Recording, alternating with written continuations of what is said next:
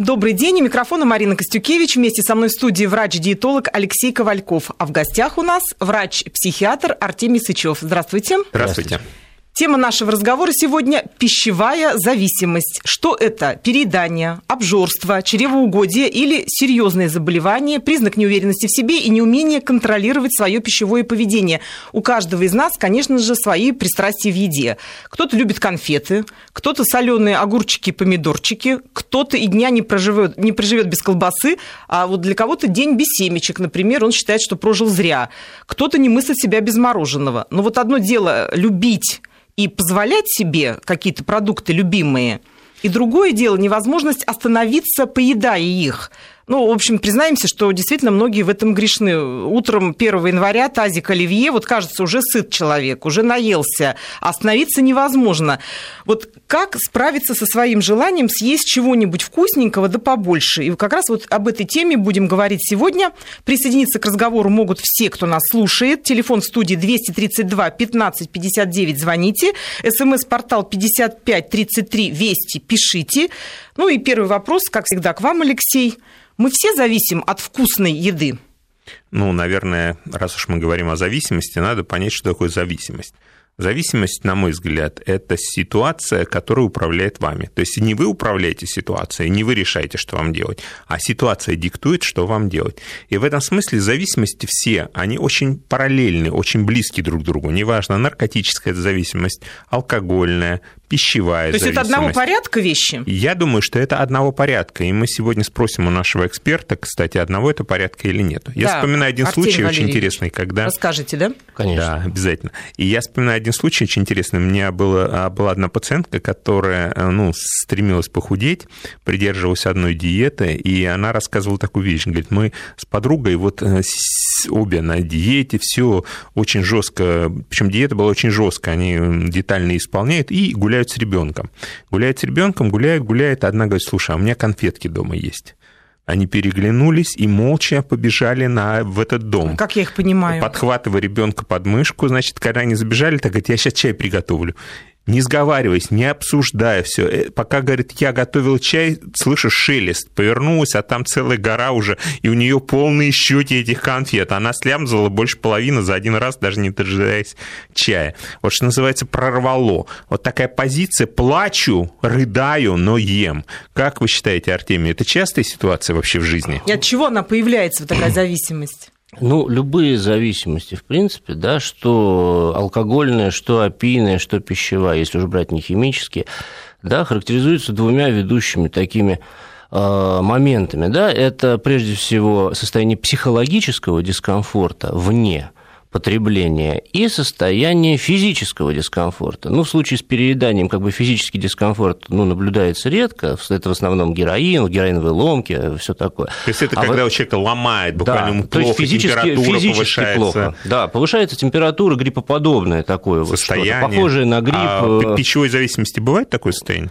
Э, нет, скорее просто вегета... Э, скажем, вегетативные реакции, которые бывают у нас обычно, ну, когда э, мы чего-то испугаемся, потливость ладоней, да, там какие-то волны такие вот, как говорят, приливы. Но, с другой стороны, бывает, вот когда гипогликемия угу. развивается за счет того, что нарушена толерантность к инсулину, и это именно зависимость на биохимическом уровне, зависимость от сладкого. Человек угу. не съел вовремя сладкого, у него падает уровень сахара в крови, угу. и у него начинается просто, вот как говорят, трясучка, да, то есть может осознание быть затуманено, он ничего не соображает, руки дрожат. Многие говорят, вот стою в фастфуде в очередь, да, угу. еще вот голод наступает, и я вот чувствую, у меня прям руки начинают дрожать. Я деньги отдаю, плачу, а руки трясутся уже. Это можно сказать, что это уже зависимость, переходящая на физиологический уровень? Э, с одной стороны, да, но здесь нужно просто смотреть каждого, каждый конкретный эпизод, потому что нельзя достоверно сказать, что было первично, да, то угу. есть э, либо это вот нарушение инсулинового какого-то обмена, да,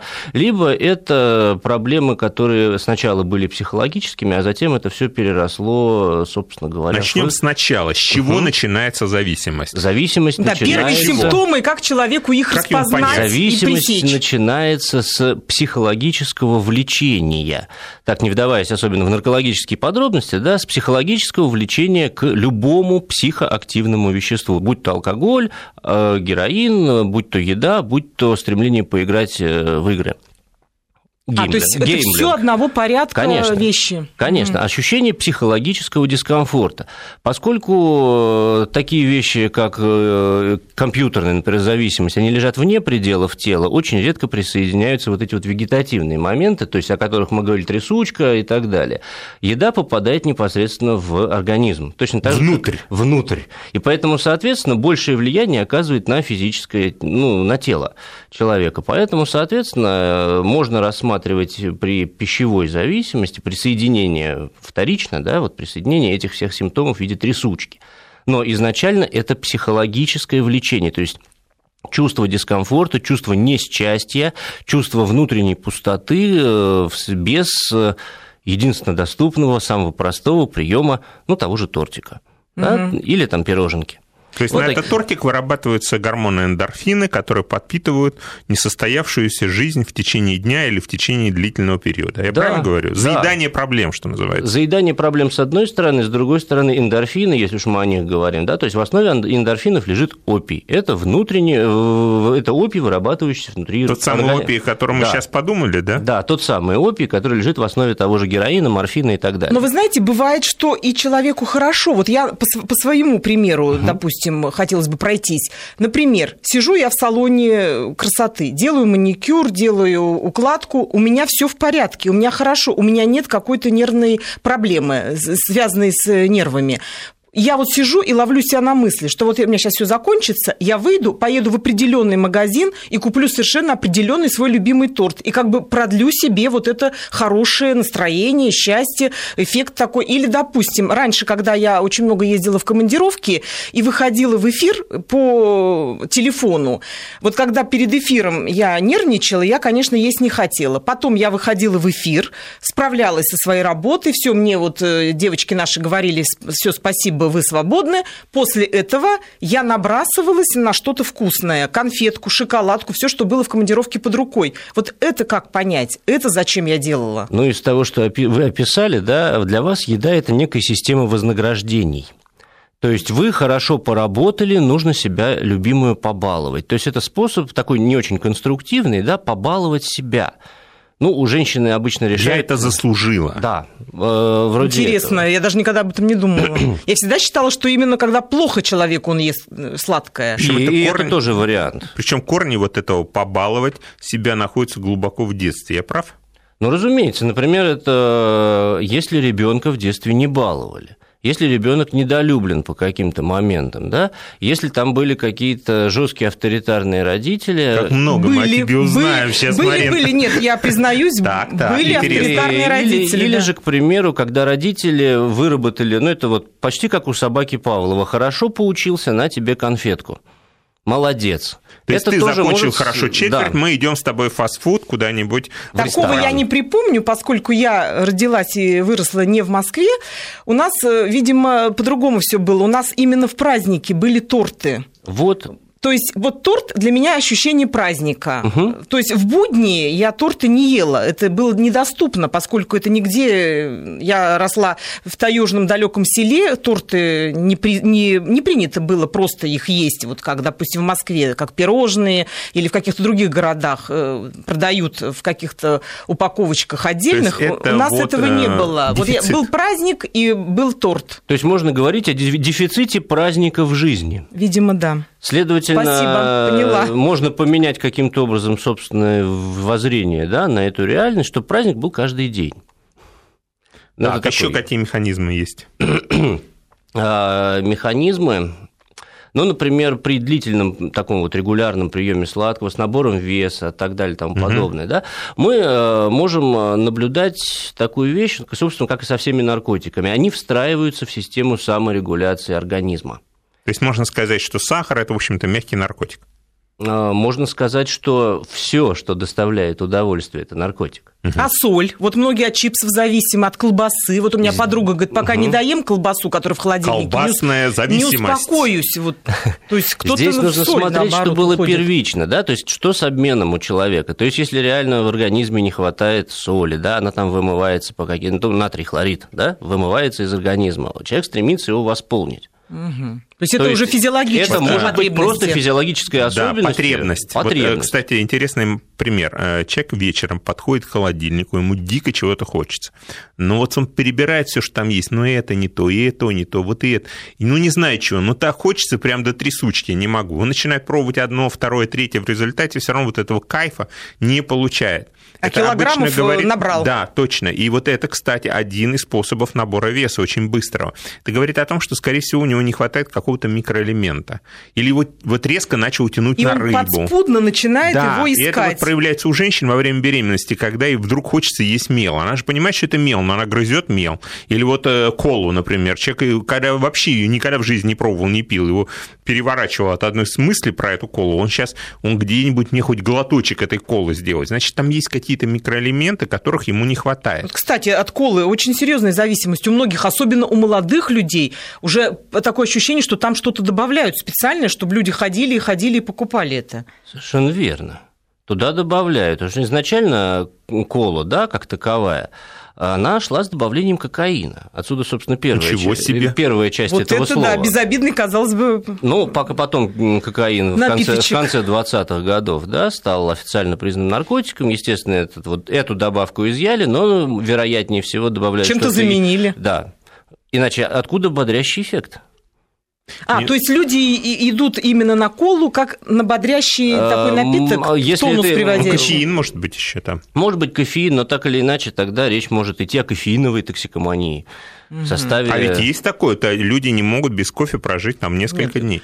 Еще сильнейшая зависимость Кофе зависимость, зависимость очень большая, да. Угу. Шоколадная зависимость – это тоже колоссальная зависимость. Есть люди, которые говорят, нам все равно вообще на что угодно, колбасу мне наплевать даже на сладости. Но вот шоколадка – это должна быть постоянно у меня вот с собой в сумке, где-то еще, я не могу без нее жить, это каждый день. Причем не горькая шоколадка, а именно которая... молочная. Нет, знаешь, некоторые на горькие западают, да. но сладкие обязательно.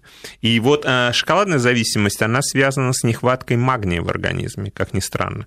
Достаточно нормализовать уровень магния, и шоколадная зависимость легко проходит. Это тоже надо знать. А как же узнать, не хватает ли у меня магния? Да очень просто. Если у вас бывают судороги по ночам, сводят ноги, это нехватка магния.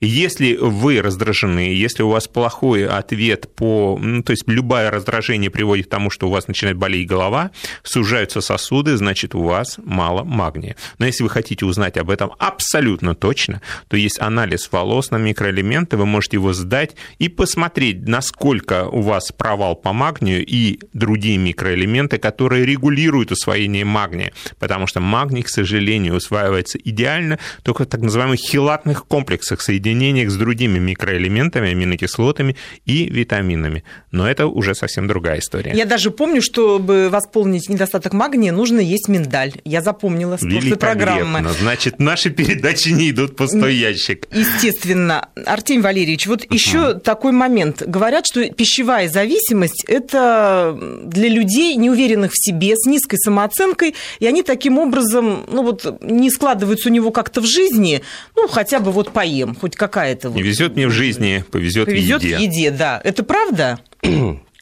Ну, с одной стороны, можно говорить об этом, да, что действительно изначально была занижена самооценка, ну и поскольку человек говорит, ну, раз она у меня такая низкая, раз я такой плохой, от чего бы мне ее еще больше себя не вернуть в пучину страдания, что называется, да, и начинает, ему уже все равно, то есть он, грубо говоря, на себя забивает совсем.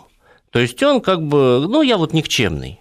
И тогда действительно заниженная самооценка является причиной да, э, ставить на так, себе крест. Да, ставить на себе крест и во всех является... смыслах и на фигуре, всех, да. и на отношения окружающих, и на отношения да. к женщинам, кстати, тоже.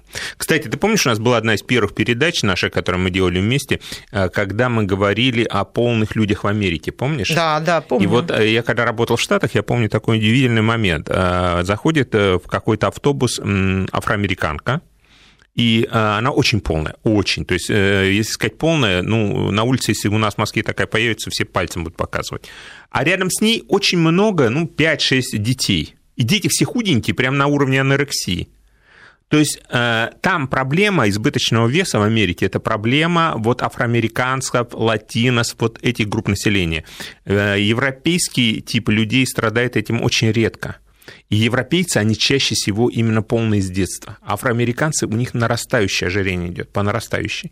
И это, наверное, тоже связано с определенной нишей, которую занимают вот эти нации в Америке. И, э, То есть люди... они себя все равно чувствуют не на том уровне, да, да они на чувствуют себя несколько ущербными, видимо. И я вот сейчас начал связывать, вот сейчас мне мысль такая возникла, что это вот тоже связано с этим. Потому что э, люди, которые, афроамериканцы, которые в бизнесе, которые адвокаты, например, э, Или они очень потянуты, да, они да. очень следят за собой.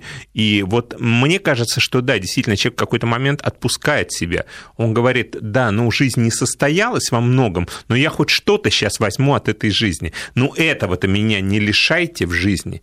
У меня больше ничего в этой жизни нет. У меня осталась только еда, которую я люблю и которую меня не отнимет никто и эта еда начинает управлять человеком. И вот это самое страшное, потому что мы думаем, что нами управляет еда. На самом деле нам управляют нами системы. Системы сетевого маркетинга, системы магазинов, система Реклама. производителей товаров, рекламы, как а, а, а, обратной стороны вот этих систем, да?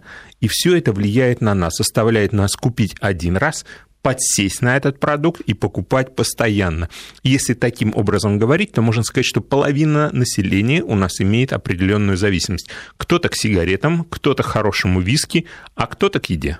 И это очень просто. А кто-то к магазинам в целом. Есть Шопинг. такая шопинг-аддикция? Ой, это мне тоже знакомо. Причем не важно... Ну, тебе находятся тоже, все прям важно, что покупать. Да, Слушай, да. какие мы сегодня вещи открываем, оказывается. Но зато я не, не пью спиртного, к нему равнодушна. Это я не ем мясо, естественно, ну, и понятно. не курю. Не такая я плохая, как Не подумали, такая уж да? плохая, да. Но вот с помощью вас я же хочу избавиться от своих вот этих дурных пристрастий, и тогда совсем уже будет все хорошо. Артемий Валерьевич, ну вот скажите, а почему человек не может зависеть, скажем, от полезных продуктов? Нет же пищевой зависимости от шпината, от лука, от моркови. Ради морковки никто не будет ночью просыпаться, чтобы пойти погрызть Нет, морковку. есть, я тебе скажу, есть. Вот сейчас э, я да вот, э, неужели? Да, есть зависимость, я не помню, как называется, но люди, которые следящие за своим здоровьем, за продуктами питания, которые ходят с лупами в магазин, выбирают только здоровые продукты, это у них уже в мании такой, они очень... Контр... А, анорексия, да? Ну, это тоже а, попытка следить тоже. Это уже крайние, уже, видимо, а стадии, да? Даже и спортивная аддикция есть такое.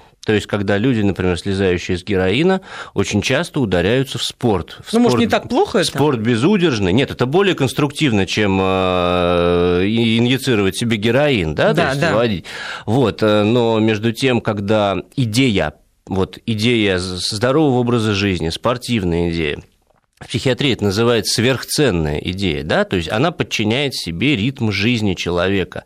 Это не так плохо, но, с другой стороны, все равно личность остается зависимой от э, идеи, от э, того, что нужно вот сегодня, и все разговоры, все вот, собственно, вся субкультура э, качков, которые ходят в спортивные залы. Да, это, это я сам хожу в спортивный зал. Это не, не в укор, ничего. Но у людей очень замкнутый узкий круг интересов. Общение интересов. Интересов. Это лишает личность развития. Да, они говорят только об этом. Я Если, такими например, тоже героин, а, он очень быстро лишает, собственно говоря, человека других интересов, ну и какой-то продуктивной деятельности, то здесь все как бы замедленнее и вроде бы как с виду здоровее и социально приемлемо, но при этом что поделаешь? То есть смена как бы одной зависимости на другую. То есть мы вообще не можем быть независимым от, от всего. Как говорил Будда, мы все зависимы от желания жить.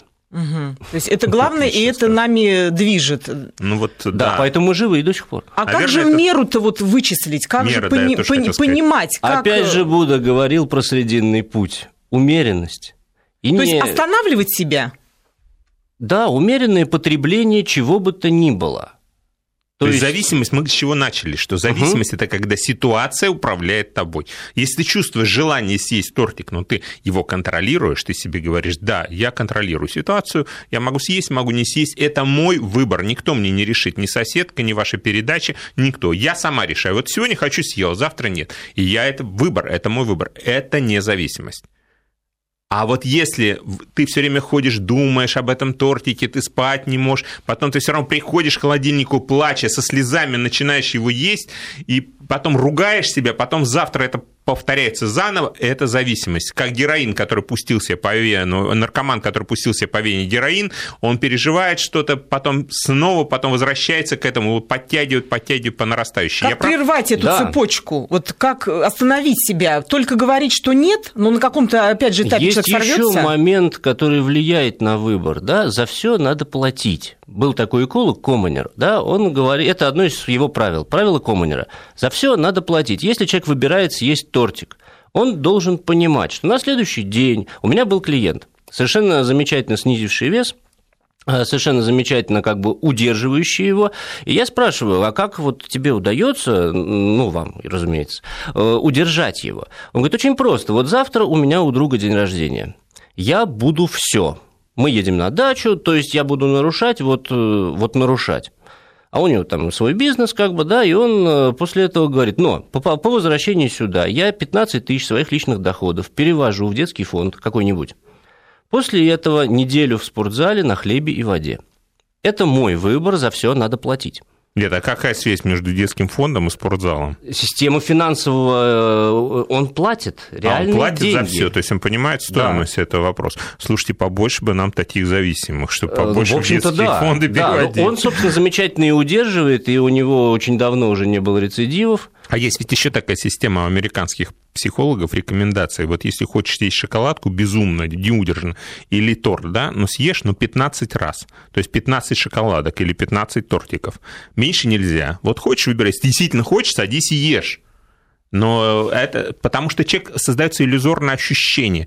Я съем эту шоколадку, это такая мелочь, от нее мне ничего не будет. Да это мелочь, которая пролетит как пыль. И я это не замечу, никому не скажу, и считайте, значит, что этого не было. А когда ты понимаешь, что перед тобой 15 шоколадок лежит, это уже не мелочь. Я прав? Это вот терапия своеобразная. Да, это своеобразная терапия, правда, она может э, не на всех, скажем так, действовать.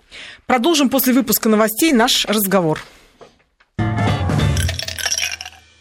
И мы продолжаем. У микрофона Марина Костюкевич. Вместе со мной в студии врач-диетолог Алексей Ковальков. А в гостях у нас сегодня врач-психиатр Артемий Сычев. Напомню, телефон в студии 232 15 59, смс-портал 55 33 Вести. Говорим сегодня о пищевых зависимостях. Кстати, у нас уже есть звонок. К нам хотят присоединиться к нашему разговору. Алло, добрый день, мы вас слушаем. Добрый день. Представьтесь, а... пожалуйста, как вас зовут? Меня зовут Халид, я из Санкт-Петербурга. Очень приятно. Какой у вас вопрос, вот. Халид? Ну, у меня даже не вопрос, скорее всего, я сам отвечу. Давайте, вот. послушаем ваше мнение. Ну, а, скажем так, относительно пищевой зависимости. А, если вы были в Санкт-Петербурге, хотя бы видели по телевизору блокадников, а, среди них подавляющее большинство худощавые, здоровые и очень долго живущие люди. Вот, несмотря на тот голод, на тот ужас, который они перенесли.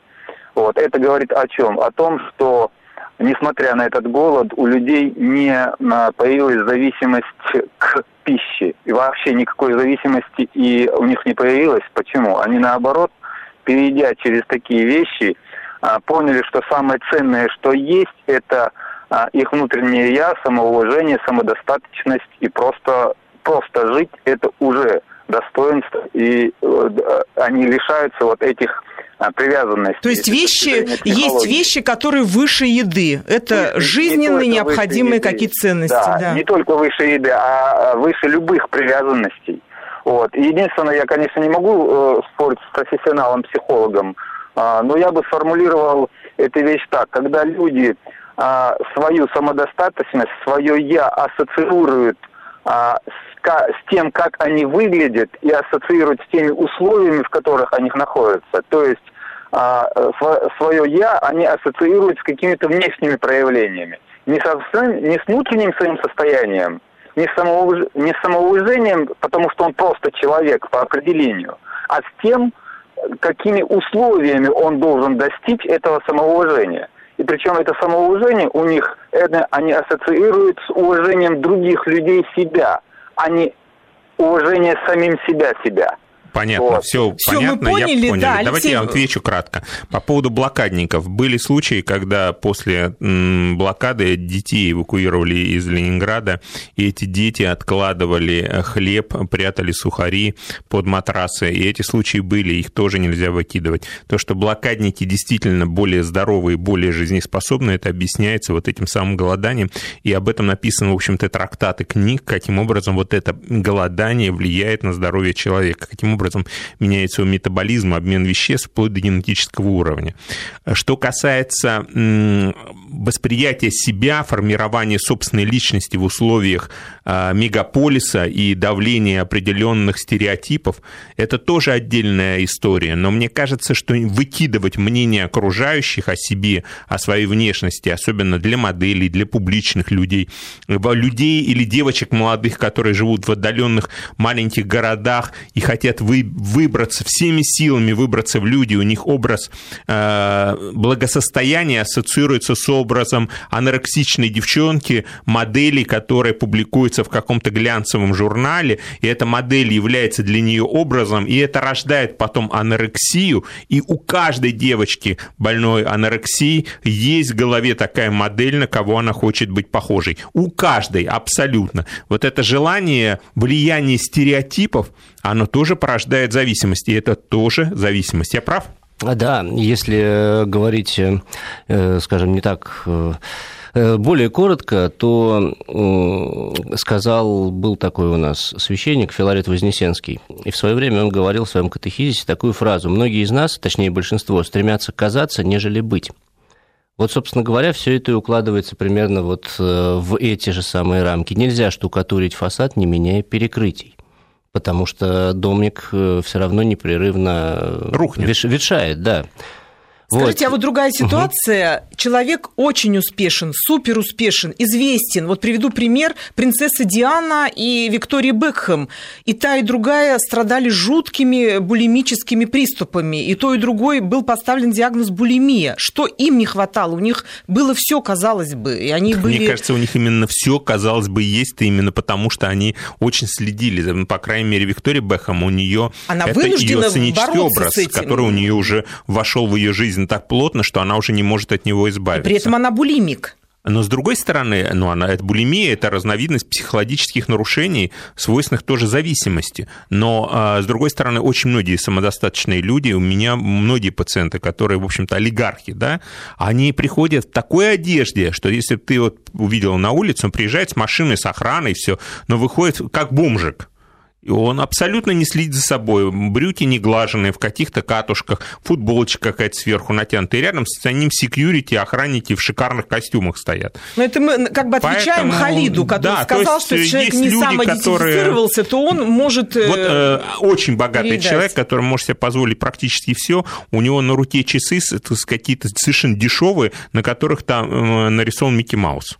Это понятно. Это человек действительно, что называется, забил на происходящее Абсолютно. вокруг. И, ему, и с едой то же самое приходит, происходит, да? Да, он приходит и говорит, я говорю, вы хотите похудеть? Он говорит, да, я хочу, но мне это надо для здоровья. У меня вот анализы плохие. Мне врач сказал, вам надо избавиться от веса для того, чтобы привести в норму анализы. А вовсе а не из-за внешнего нет, вида? меня это абсолютно не волнует. Говорит. Вот у нас, кстати, есть на СМС-портале записи, нам пишут из Краснодарского края, но это, видимо, такое просто мнение. Ешь, чтобы жить, а не живи, чтобы есть. Ну, это, видимо, как ну, девиз это теоретически это красиво, к нашему на разговору. мы знаем, да. что это... Дальше вот из Москвы спрашивает, э, не знаю уж, а, написано Раиса. Раиса, она указала свое имя. Женщина, значит, Раиса спрашивает, я люблю хлеб, скажите, чего мне тогда не хватает? Вот в каких, Но хлеб видимо, микроэлементов? это углеводная зависимость, и не зря эндокринологи измеряют инсулин именно в хлебных единицах, а не в сахарных единицах, потому что на, бер... на белый хлеб рафинированный выброс сахара в крови точно такой же, как на сахарорафинат. То есть у них один гликемический индекс. И поэтому человек подсаживается на это биохимически, и возникает так называемая толерантность к инсулину, то есть нечувствительность. Объясню очень кратко и просто, как это возникает. То есть человек съедает быстрый углевод, хлеб, сахар, неважно что, или, может быть, стакан сока. На это огромный всплеск, резкий подъем уровня сахара в крови, потому что этот сахар поступает мгновенно, быстро, его очень много. У нас есть такой прекрасный гормон, который называется инсулин, основная задача которого снижать, контролировать уровень сахара в крови. И вот выделяется огромное количество инсулина. Инсулин, как паровозик, хватает этот сахар и тащит его в депо. Он должен его перегрузить для того, чтобы это углеводы пошли на питание мозга, на питание мышц, энергетику и так далее.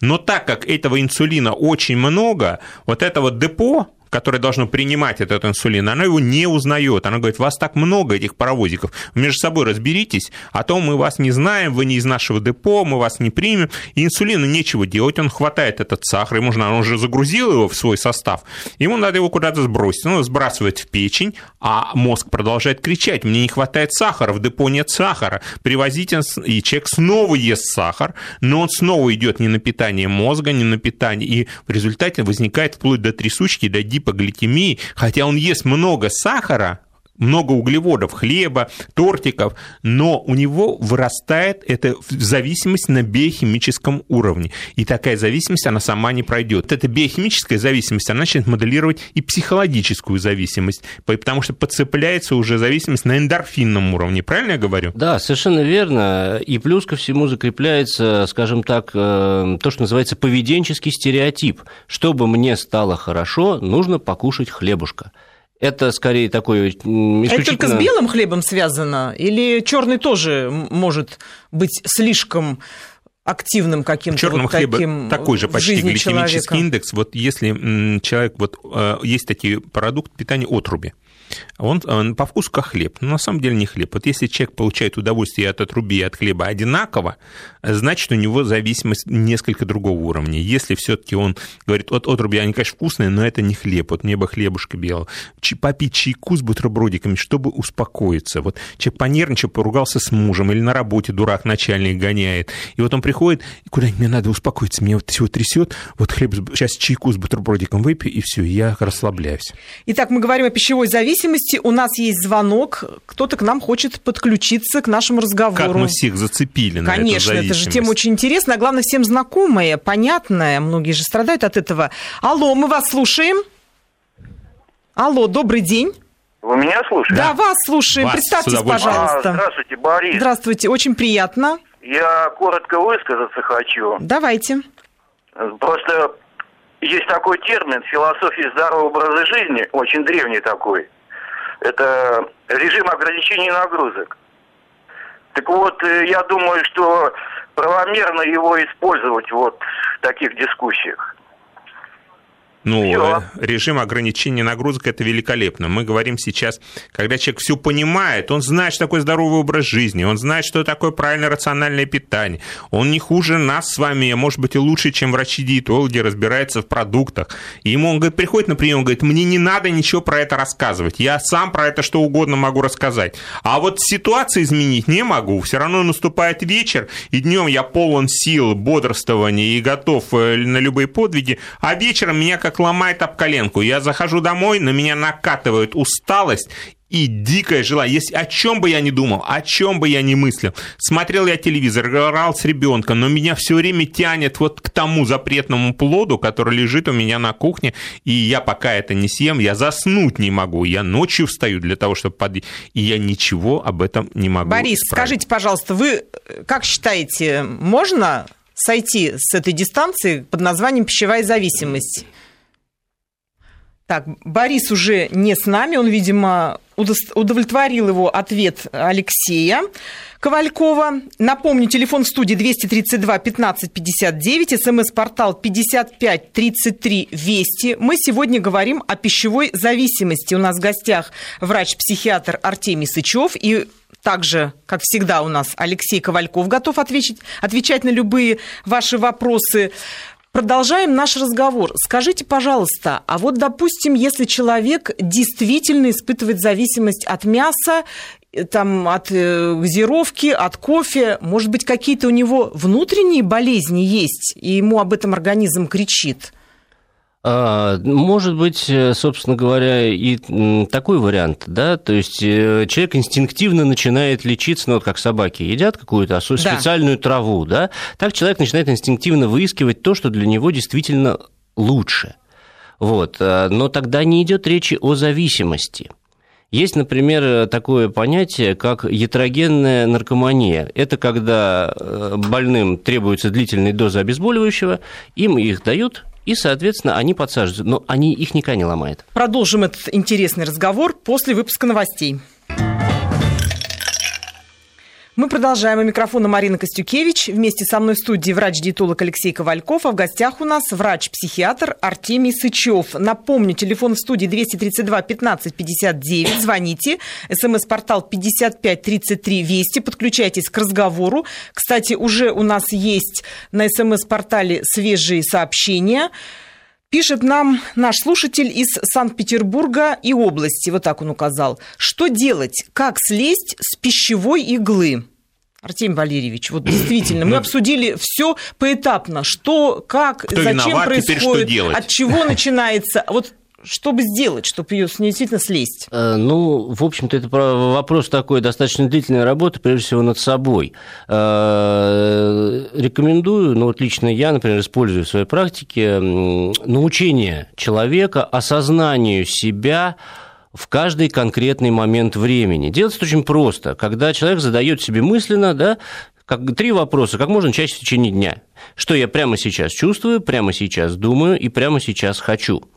Э, таким образом, человек осознает чувства, мысли и желания в единицу времени. И э, это имеет прямое отношение к эпизодам еды, потому что э, если мы берем патологическую цепочку, да, я чувствую полноту в животе, но есть мысль, что вот те устрицы в углу стола еще не съедены, и хочется устриц. Да, патологично здесь размышление о еде, поскольку оно полностью не соответствует ощущениям тела. Здесь-то угу. в животе полно уже, уже не идет, а надо. То есть Потому... хочу есть глазами, да? Хочу, е- хочу есть глазами. Потому это... что это съест кто-то другой, и чтобы не досталось врагу. Да, есть от жадности да. такой может быть. Что да? не съем, то надкусу. Или вот я сейчас да. уйду, да, эти устрицы никогда в жизни не попробую. Они испортятся. Да, да, да, они испортятся. Их придется выбрасывать. А уплочено, это еще достаточно распространенная такая вещь. Но это надо, веская причина, Надо да. доесть. Это на самом деле с детства, когда родители стремятся перекармливать детей. Ну, доешь, уже две ложки осталось. Но если в ребенка больше не входит. И вот это упражнение, оно помогает... Осознать себя в данный конкретный момент времени, в том числе и во время еды. То есть я, я сейчас чувствую... А хочу ли я есть вообще? Хочу ли есть вообще? Да. А хочу ли я конкретно этот продукт? А подсознание говорит «хочу, хочу, хочу». Нет. Если человек ощущает пустоту в эпигастре и думает про бином Ньютона, а хочется творческих свершений, то, скорее всего, есть он не хочет. Ему надо чего-нибудь натворить. Угу. Ага, это интересно. То есть перевести, это вот я вспоминаю, как Челентано в одном фильме, ему хотелось, а он шел и дрова колол. Да? Это тоже выход из ситуации? Да, конечно. То есть если очень хочется есть, есть пойду в спортзал. На этом зиждется, собственно, телесно-ориентированная психотерапия. Все эмоции записываются в мышцах. Через мышечное напряжение, почему девочки любят танцевать? Потому что они мышечно напрягаются. После этого им легчает. Если они хорошо так от души до седьмого пота под ритмичную музыку, вот эти вот современные... Имеется в виду дискотеки, вот ну, ночные да. клубы. Ну, некоторые да мальчики тоже любят танцевать. Правильно, а потому что возраст юный, гормонов, гормон играет, надо куда-то вот, девать кстати, нерастраченную а гормоны могут диктовать повышенный аппетит? Гормоны могут диктовать повышенный аппетит, но поскольку я касаюсь в своей деятельности исключительно психотерапевтических аспектов, я думаю, Алексей Владимирович лучше ответит э, на этот вопрос, нежели я. Я касаюсь э, только головы. Мы вернемся к этому разговору. Сейчас у нас есть звонок, давайте его не будем пропускать. Давайте, Алло, вы нас слуш... слышите? Добрый да, день. Да, здравствуйте. Здравствуйте. Это Инна. Очень приятно. Слушаем вас. А, вот у меня дочка, ей 10 лет. Она э, занимается в спортивной группе плаванием. Э, потом 4-5 раз она, наверное, в неделю ходит на танцы, где-то по полтора-два часа. То есть как бы она активный такой образ ведет, да. Музыкальную школу ходит, естественно, то есть у нее каждый день занят, кроме вот воскресенья. Так. Но при этом она практически ничего не хочет есть, за исключением чай и булочки. Ну, э, там сосиски и пельмени, понимаете? Причем я, э, ну, готовить умею, готовлю вкусно. Я ей объясняю, что там э, в твоем возрасте там каши лучше покушать, там первые, э, фрукты, овощи. Ничего не хочет. Ну, я уже тут э, ну, купила сосисок, думаю, ну, пускай она наестся. Но дня два-три она подряд ела их, хотя я вообще считаю, что это очень вредный продукт. Перестала есть, все, она не хочет. Теперь она на одних пельменях.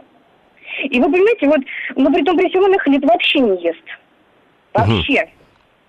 То есть вы решили вышибать тем же самым, да? Я просто не знаю. Едой я, э, пищевую да, зависимость. Вот это вот то, что, да, то, что вот она любит, там вот эти сосиски пельмени, я одно время вообще не покупал. Так она просто чай сладкий пьет и все. То есть, с одной стороны, следит за своей э, фигурой, занимается спортом. Она худая. А с другой стороны, вот видите, это не анорексия все-таки, но это Нет, тоже какое-то она не следит за своей фигурой, ей как бы все равно, еще 10 лет она... Э, ну, такой очень просто... простой вопрос. Я... Скажите, а вот... Поняли мы вас, да. переживаю, как ее перевести на правильное питание. Вот сейчас вам объяснит как раз наш э, гость, эксперт. специалист, эксперт. А, вы вот сейчас перечислили уровень занятости вашего десятилетнего ребенка. Скажите, а девочка-то сама хотела этим заниматься, музыкой, танцами по столько раз в неделю. Да, она с удовольствием занимается. С, с удовольствием занимается. Хорошо. Да, а теперь давайте посмотрим, сколько у ребенка остается времени на себя. То есть, когда она может э, заняться именно сама собой. Думаю, Сама что собой, очень наверное, немного. Целый день воскресенья. Целый день воскресенья. То есть только тогда, когда вы можете подолгу наблюдать, как она питается. Дело вот в чем. Ее пристрастие но... к определенным пищевым продуктам здесь, по сути своей, тот же самый ритуал, что ежедневные походы в ну, спортзал, там, на танцы и так далее. Вы меня понимаете, да? То есть да. не нужно ничего менять. Это дает ощущение стабильности у ребенка. Консерватор а, соответственно, безопасности окружающей реальности. Ваша девочка консерватор в еде. Понимаете, да? Характер ну, я понимаю, такой. но ведь фрукты-то надо кушать, она вот из фруктов только мандарины. Скажите, ну, может, она не скажите, фрукты. это как-то сказывается на ее физическом здоровье, на ее психическом здоровье, на уровне ее соображения, э, Нет, на памяти? Нет. Наверное, не сказывается. Есть такая замечательная психотерапевтическая пословица «не чешите, где не чешется». Если нету проблем, то не стоит пытаться решить то, чего нет. Я просто думала, когда ребенок растет, ему нужны все какие-то компоненты. Ребенок как раз бессознательно, поскольку, э, скажем так, мышление у него не настолько хорошо развито, как у взрослого, да, инстинктивнее выбирает то, что ему реально надо. Он еще не загружен вот всей этой рекламой, всем этими вот здоровым образом жизни, и... всеми постулатами. Потому что у нас в жизни бывает так. Вот в 50-х годах э, нам говорили, пейте рыбий жир, всем детям обязательно надо давать рыбий жир. Сейчас почему-то категорически не дают. Даже противопоказания к этому рыбьему жиру. И вы уже не увидите, чтобы детям назначали всем поголовно. То есть какие-то постулаты, они меняются. И родители, они очень жестко следуют этому. Следуют тому, что говорят по радио, следуют тому, что говорят, э, диктуют им в СМИ. И и одновременно это бывает не всегда правильно. А ребенок, он абсолютно белый лист. Он начальная система, которая очень хорошо прислушивается к себе. И бывает так, что ребенок вырастает на голову, за, за лето вырастает на целую голову, а зимой практически не растет. То есть у них это бывает циклически. И когда ребенок говорит, я очень хочу есть, надо его накормить. А когда он говорит, мама, я не хочу, не надо его насиловать. То есть мы все в плену своих каких-то стереотипов. Стереотипов, да. Спасибо большое, Инна. Мы поняли ваши, ваши какие-то тревоги. Надеемся, что разъяснили, и вы теперь будете лучше слышать своего ребенка.